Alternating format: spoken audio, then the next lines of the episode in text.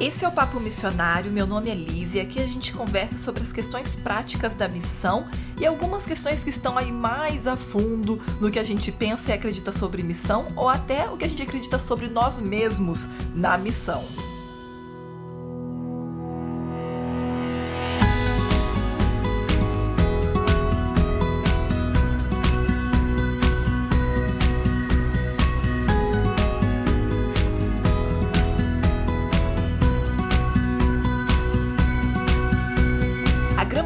Ser mais verde é uma expressão que a gente usa muito frequentemente para falar de comparação, não é verdade?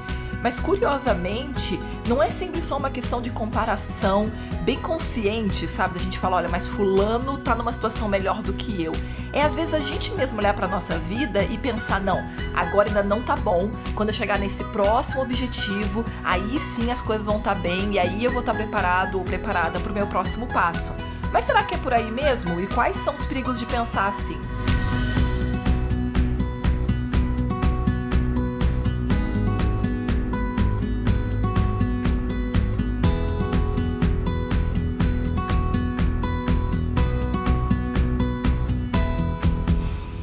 Gente, eu não vou mentir, eu continuo tendo que checar a introdução para lembrar como é que eu falo a introdução do podcast. E o mais engraçado é que a Lua, que sempre me ajuda a fazer aqui, né, a versão escrita do episódio, ela sempre que quer me zoar com qualquer coisa, ela fala a introdução do episódio e eu não tô lembrando e ela consegue lembrar da introdução do episódio, mas enfim, faz parte, né, gente?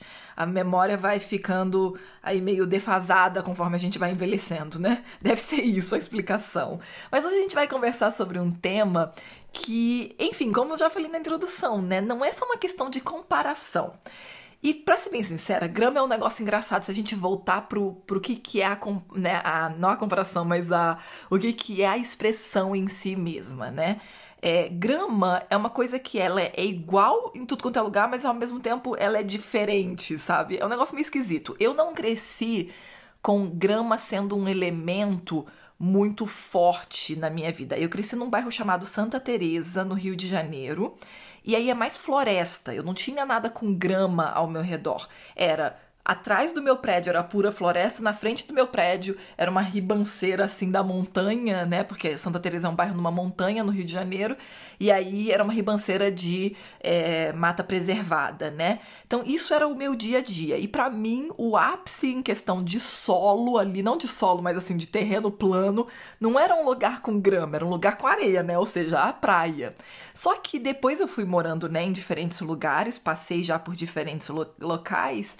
E uma coisa que eu, eu noto é que, por exemplo, para alguns, grama é realmente um elemento do cotidiano e outros é uma coisa assim mais decorativa, né? Uma coisa, por exemplo, que eu não gostava quando eu morei nos Estados Unidos é que na maioria dos locais grama é puramente decorativa e você vai ver até plaquinhas falando para você não pisar e tudo mais. Aqui na Alemanha, por outro caso, por outro lado, no caso é completamente diferente. A a grama ela é realmente um, um, local de lazer, de você curtir. Então, toda praça que tem grama, e normalmente toda praça vai ter um espaço assim gramado e tal. Tem umas que são só de concreto, mas a maioria tem espaços com grama. E aí, na primavera, verão, outono, você vê assim todo mundo sentado na grama, sabe? E é uma coisa que a gente gosta pra caramba, eu e o Lucas, é justamente caminhar na grama, sabe? Tirar mesmo assim o, a sandália, o chinelo que seja caminhar na grama isso é muito comum aqui. E uma coisa que eu acho que a gente não nota com muita frequência é que, no fim das contas, é simples assim, né? Grama é grama. Então, por que, que eu tô insistindo nessa, nessa, nesse ponto, né? Assim, né? nessa característica da analogia, né? Da, da expressão, melhor dizendo?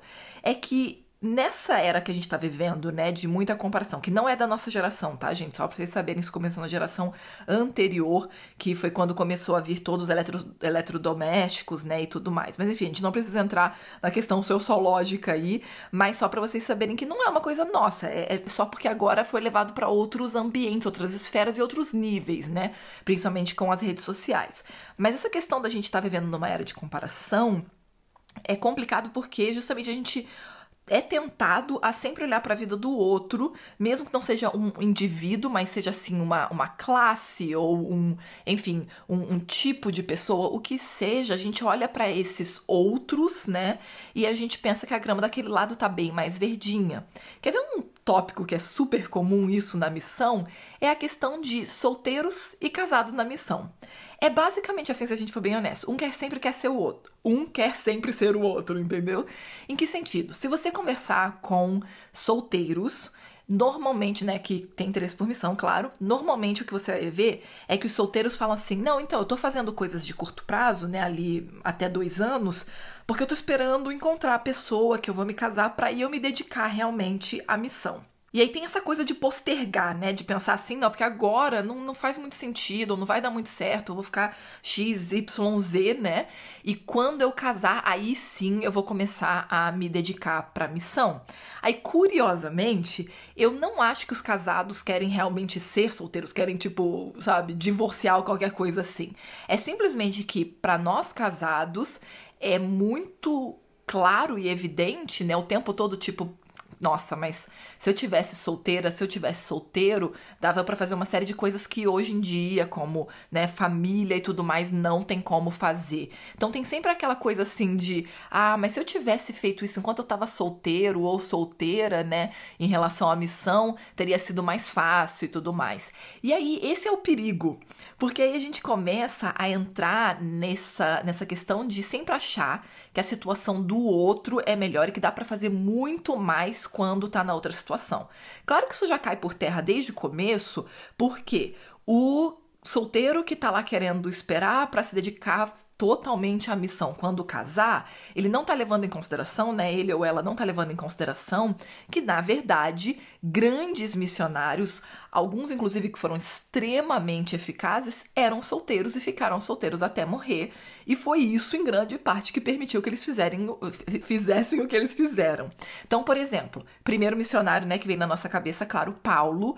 É, para quem estuda sobre Paulo, sabe que a gente não sabe ao certo se ele foi casado e se foi viú né, ficou viúvo, milhões de coisas, é, milhões de teorias, né, e especulações, mas o ponto é que quando ele escreveu as cartas lá, ele estava solteiro, né, e a gente vê que, na verdade, a eficácia dele estava muito ligada a isso, a ele não ter que ficar se preocupando de mandar dinheiro para casa, para família, ou ficar se preocupando com toda a logística que é, por exemplo, se ele fosse levar uma família junto com ele, é, para todas as viagens que ele fazia, né? As coisas que ele passou e tudo mais, não seria plausível com uma família. Na verdade, a família ia se desmantelar, né?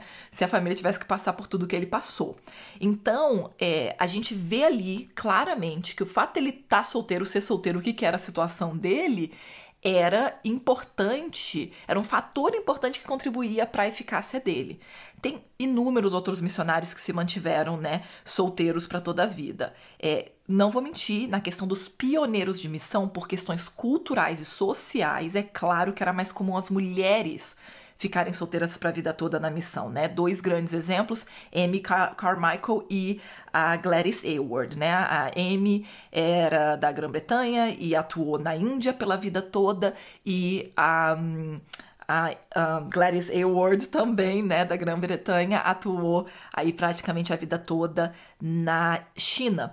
E aí o grande ponto aqui é só entender que, claro, tinha algumas questões culturais, sociais acima de tudo, né, em questão de, de o que era esperado da mulher naquela época, mas não deixa de ser um testemunho de que sim, é possível a mulher, por exemplo, ou o homem também, voltando ainda lá na igreja primitiva, é possível que a mulher ou o homem fiquem solteiros e tenham uma, sabe, uma eficácia exponencial, porque eles não têm uma série de coisas que prendem eles. Agora, é claro que você já deve estar pensando, não, Liz, mas vai ser ótimo, vai ser muito melhor realmente se eu tiver casado ou casada. Olha, muito melhor não dá para dizer realmente, porque como eu tô mostrando, tem coisas muito positivas também de pessoas que é, focaram boa parte da sua vida missionária estando solteiros ou a vida toda estando solteiros, né? E a eficácia que eles tiveram é incontestável. Agora, é claro que também tem o, o lado de que às vezes o casado tá olhando pro solteiro e pensando: caramba, eu podia fazer tanto mais se eu tivesse solteiro ou solteira, e não tá pensando, por exemplo, que para outros contextos, outras culturas e outras, é, a gente chama de settings, né? Em outras circunstâncias, você estando casado, inclusive com filhos, vai ter uma questão ainda mais é, eficaz naquele contexto, né? Vai ter um aspecto muito eficaz do seu trabalho naquele contexto. Do que, que eu tô me referindo? Claro que a gente tá normalmente falando, gente, de trabalho a longo prazo, tá? Trabalhar com, com família principalmente, né, é, esposa, é, esposa, esposo e filhos, porque família também é quando é só esposo e esposa, né, gente? Mas quando é família com filhos, tem sim uma questão de que não é um bom caminho a pessoa ficar cada ano num lugar diferente, porque isso vai trazer muita instabilidade para os filhos, né? Então, por isso que é melhor trabalhar no contexto de longo prazo, né? Quem sabe quatro anos num local, no, né, em média, enfim. E aí, uma coisa que é interessante é que para várias culturas é importante você ter família, é importante você ter filho, né? Em certas culturas, por exemplo, a mulher solteira vai ser vista como algo muito duvidoso, muito esquisito. E aí vai ficar aquela coisa, ah, mas é, por que, que ela tá fazendo isso, por que, ela tá tomando, por exemplo, uma série de atividades que são para homens e tal. Isso não é taxativo, tá, gente? Tem, de novo, histórias de mulheres que foram muito bem sucedidas como solteiras em sociedades totalmente hostis, né, para mulheres solteiras, mas mesmo assim fica o ponto aqui que não dá para negar. Por exemplo, aqui na Alemanha não tem nenhuma pressão em relação a você nem ser casado, nem uh, ter filhos. Então, só para botar num contexto, para vocês terem uma ideia, é, eu peguei muito casamento antes de sair do Brasil, porque aí meus amigos é, próximos estavam casando tudo ali com seus 22, 23, 24, então eu peguei uma leva de casamentos. Aí eu pensei assim, pronto, acabou. E aí quando chegou aqui, agora é o contrário. Agora que a gente tá com 30 e poucos, que a gente tá pegando uma leva de casamentos, porque todos os nossos amigos estão casando. Esse ano, sozinho, mesmo com pandemia, a gente foi convidado para quatro casamentos.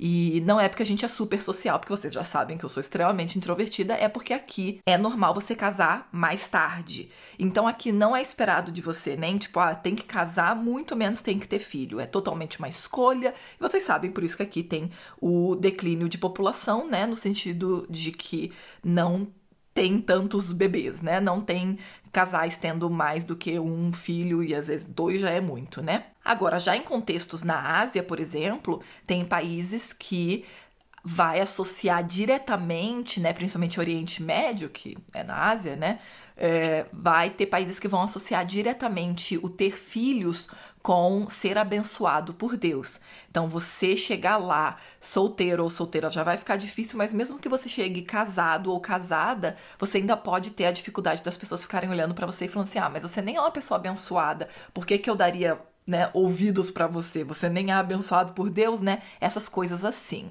Mas aqui entra o ponto que para mim é o foco dessa conversa de hoje, que não é a gente ficar preso a prós e contras de estar casado ou solteiro, porque vamos ser bem sincero, a gente não tem controle real sobre isso. Não é que a gente simplesmente fala assim, olha, esse ano meu plano é começar a namorar, então eu tenho até o final do ano para começar a namorar todo mundo que tá solteiro tá rindo dessa minha dessa minha frase, né? Porque sabe que isso tá totalmente fora do nosso controle, a gente pode tentar desenvolver relacionamentos, mas a gente não tem garantia de que vai colar, né? Que vai dar certo. Então é importante a gente entender que, tá, já que não é, não tá sob meu controle se eu vou estar tá casado ou não, se eu vou estar tá solteira ou não, então é uma questão agora de eu tentar entender o que, que eu posso fazer com o que eu tenho. Porque, vamos ser bem sincera, voltando para analogia, no fim das contas, grama é grama, não é verdade? E o grande ponto é que uma tá mais curta, uma quem sabe tá mais alta, os tons de verde quem sabe são diferentes, ou os tons de marrom, né? Se você, na verdade, mora num lugar com estação seca, como eu que morei em Brasília, por exemplo, mas no fim é tudo grama. Ou seja, mesmo que você olhe para o lado e veja aquele casal missionário você pense, ai não, tá vendo? É muito melhor eu ir pro campo missionário quando eu tiver casado. Ou você olha pro lado e fala, ai, tá vendo? Olha só esse galerinha aí, tudo solteiro e com o mundo pela frente, todas as possibilidades. Ai, por que, que eu não fiz isso quando eu eu tava solteira ou quando eu tava solteiro. Gente, Não adianta ficar pensando assim, entendeu? Como eu falei, grama pode estar num, num, estágio diferente ali, mas é puramente isso. São estágios, por exemplo, são fases, né? Tem a fase lá em Brasília que a grama tá horrorosa, toda marrom e tal, mas você não pode se prender aquilo, porque quando vier a estação chuvosa, Brasília é uma das coisas mais lindas, sabe? Então, se você se prende a essas fases e aí você não quer ir adiante enquanto não chegar na próxima fase, a gente fica com um super problema, que é a questão de você não fazer nada sempre na fase que você tá. Você sempre quer fazer na próxima fase que você tá. Quer ver? Isso pode acontecer facilmente com, e acontece com muitos cristãos. Ah, não, eu não vou fazer nada agora porque eu tô solteiro. Então, quando eu casar, aí eu vou me dedicar a Deus. Aí casa, tem filho. Não, então agora não vai dar, porque agora eu tenho que né, cuidar da minha família, e principalmente eu tenho que prover para minha família, né? Meus filhos têm que estudar e tem. Aí começa né, aquela lista de coisas. E aí a pessoa fala assim: quando eu me aposentar, aí sim eu vou me dedicar às coisas de Deus, né? Aí eu vou estar tá com tempo de sobra e tal. Gente, não, não dá para ser assim, entendeu? Isso não é ser um discípulo verdadeiro de Cristo, não é verdade? E por isso que eu quero te desafiar, então, a olhar para a fase que você tá e olhar o que, que eu posso fazer nessa fase que eu tô e não ficar esperando a próxima fase que você acredita que vai vir para sua vida, né? Eu sei que é difícil, mas eu quero te encorajar sim a olhar menos para grama do vizinho, sabe? Por isso que eu falei, não é uma questão só de comparação com indivíduos, é comparação também com fases da vida, sabe? É comparar assim, ah, não, mas olha, olha aquele povo ali que tá na outra fase que eu ainda não cheguei. Não, tô esperando chegar naquela fase. Não, para de comparar, olha menos para a grama do vizinho e olha para tua grama agora, tá? Nesse estado que eu tenho, nessa grama, nessa nesse tamanho de grama, nessa cor de grama, nesse estado da grama que eu tenho, o que que eu consigo fazer com isso, sabe? O que que você pode fazer com o que você tem nas mãos agora? É basicamente o que a gente vê, por exemplo, em Colossenses 3:23, né, que diz que tudo o que fizerem, façam de todo o coração, como para o Senhor e não para homens. Então aí qual que é o problema? É que a gente acaba não fazendo tudo o que a gente faz com todo o coração. A gente fala, não, agora eu tô fazendo de qualquer jeito, porque quando chegar na próxima fase eu vou fazer tudo de coração. Mas não, em Colossenses fala que é pra gente fazer tudo que a gente for fazer de todo o coração. Então, nessa fase, que não é o que você sonha mais, que não é o que você acredita que é ideal para você, ela não deixa de ser uma fase, não deixa de ser um momento que você tá vivo e que você pode estar tá servindo a Deus. Seja agora que você tá em casa, voltando pro episódio anterior, né? Poxa, fiquei em casa, não tô no campo missionário por causa da pandemia. Tá, mas você continua respirando e você continua sendo capaz de falar, não é verdade? Então você pode fazer alguma coisa enquanto você tá em casa, sem dúvida. O mais triste de tudo, de verdade, é a gente sempre ficar esperando o próximo passo, a próxima fase da vida, para então fazer alguma coisa. Então é esse o meu desafio para você nessa semana, que o que foi dado nas tuas mãos, os recursos que você tem agora, o tempo, a situação que você se encontra agora, que você use isso para fazer algo para Deus e faça com excelência.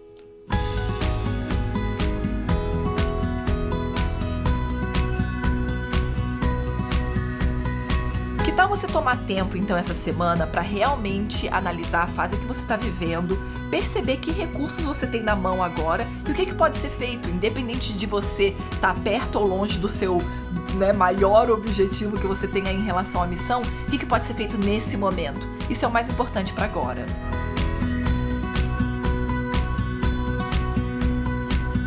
Episódio foi produzido em parceria com Lucas Herman e Lua Brandão e esse episódio fica dedicado para cada uma das pessoas que eu conheço que sim estão solteiras, quem sabe, ou estão se preparando para a missão e de coração use essa fase com todas as tuas forças. Ei, você precisa de ajuda para definir os seus próximos passos na missão? Na comunidade missionária, você aprende como ir para a missão, como ser eficaz e ainda se conecta com missionários ao redor do mundo. Clica no link na descrição desse episódio para saber como participar.